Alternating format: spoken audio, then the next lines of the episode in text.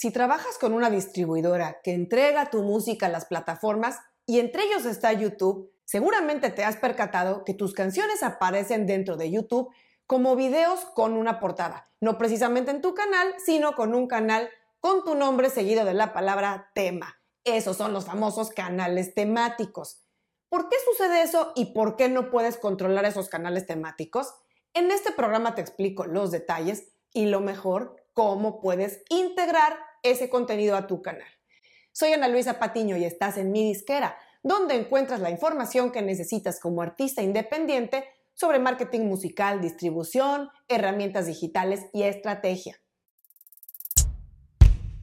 El asunto de los canales temáticos en YouTube es una de las interrogantes que más frecuentes se dan entre los artistas y no es para menos, porque generalmente las distribuidoras no explican esos detalles sobre el proceso de entrega de música a YouTube. Y por eso, cuando los artistas se encuentran con que sus canciones existen con su portada por ahí en canales externos, que además no pueden controlar, les pone los pelos de punta. Así es que vamos por partes. Vamos a explicar por qué sucede esto y cómo puedes hacer para manejarlo a tu favor.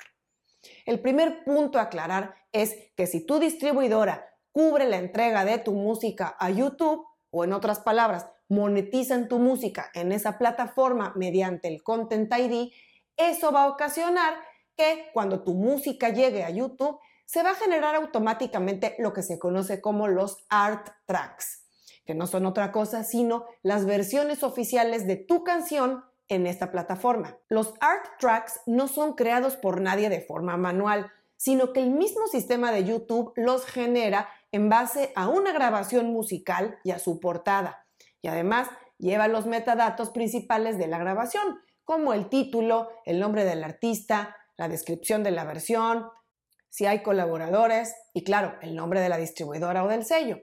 Digamos que los art tracks son algo así como un audio video. Y la pregunta más obvia que se hacen los artistas es, ¿por qué esos art tracks no pueden vivir en mi canal y se crean en otro separado?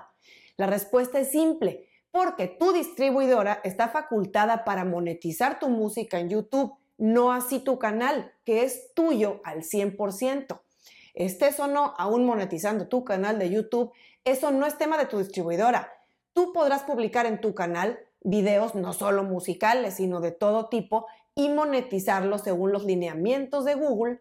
Pero claro, no vas a poder monetizar directamente tu contenido musical en canales de otros usuarios. Eso le corresponde a tu distribuidor. Incluso si tienes videos oficiales, videos líricos o visualizadores, usando el audio original de tus canciones, verás que hasta abajo de la descripción aparece una leyenda que dice que ese audio está manejado por tal o cual distribuidora o disquera.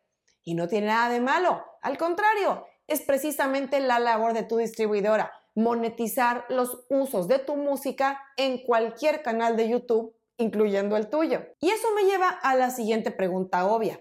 ¿Y si ya estoy monetizando mi canal, estoy dejando de ganar dinero de esos videos en los canales temáticos?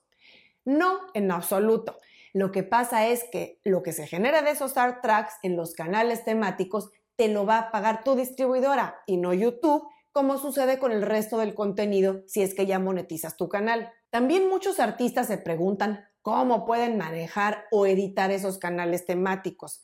Y la respuesta es que no se puede, simplemente porque son canales autogenerados por YouTube que no admiten personalización o un tipo de manejo como el que estamos acostumbrados en los canales convencionales. A veces incluso por algún glitch o resbalón técnico, esos canales temáticos no se generan con el nombre del artista, sino como artistas varios lo cual puede ser aún más frustrante para los artistas. Pero no te preocupes, hay una manera más fácil de lidiar con esa molestia de tener tu contenido regado por varios canales.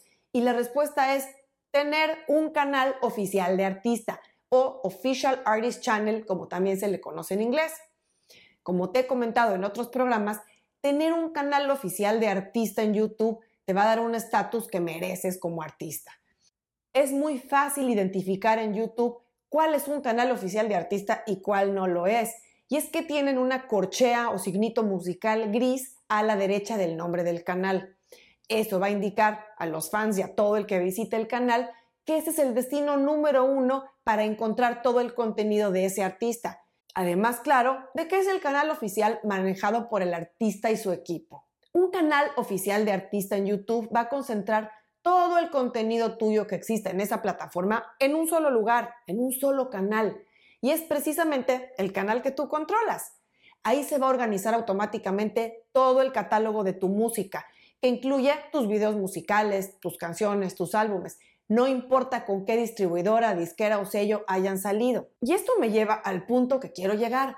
Cuando YouTube te otorga tu canal oficial de artista, automáticamente se van a integrar en tu canal, al que ya manejas, las distintas canciones que puedan existir como art tracks en canales temáticos, independientemente de que hayan sido generados por la misma distribuidora o por otras. Verás que ese contenido de los canales temáticos va a quedar integrado en tu canal de artista bajo una sección nueva llamada álbumes y sencillos, en la cual, a manera de playlist, por cada producto por separado, van a incluir las canciones, ya sea como sencillos sueltos, como EPs o como álbumes, todo bien organizadito.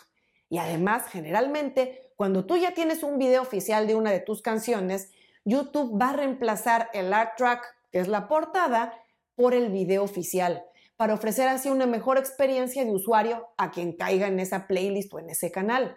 Y por cierto, cuando tus distintos canales temáticos que existan se integran a tu canal oficial, si ya había suscriptores en esos canales, automáticamente se van a agregar a tu canal y van a recibir las notificaciones si es que ya las tenían activadas. Para obtener tu canal oficial de artista, recuerda que el proceso debe hacerse a través de una distribuidora o un YouTube Partner y vas a necesitar tener al menos tres canciones y o tres videos oficiales ya lanzados a través de una distribuidora, no necesariamente de la misma.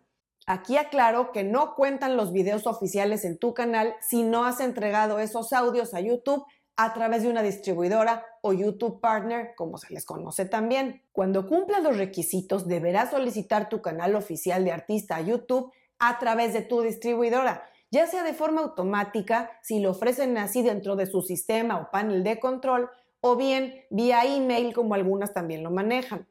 Así es que, si los canales temáticos te están rompiendo la cabeza, no luches contra ellos intégralos en tu canal y enriquece la experiencia para tus fans cuando lo visiten. Ojo, quiero aclarar también que esos canales temáticos no es que van a desaparecer, van a seguir existiendo por separado en YouTube.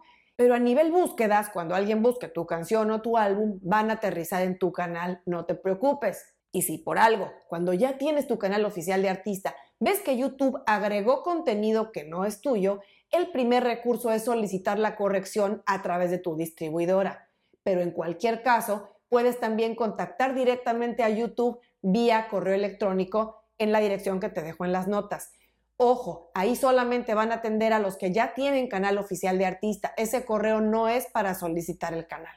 Así es que si aún no tienes al menos tres canciones o videos oficiales con audios entregados a YouTube a través de una distribuidora, tan pronto los tengas, ponte en contacto con ellos para que te ayuden a solicitar tu canal a YouTube.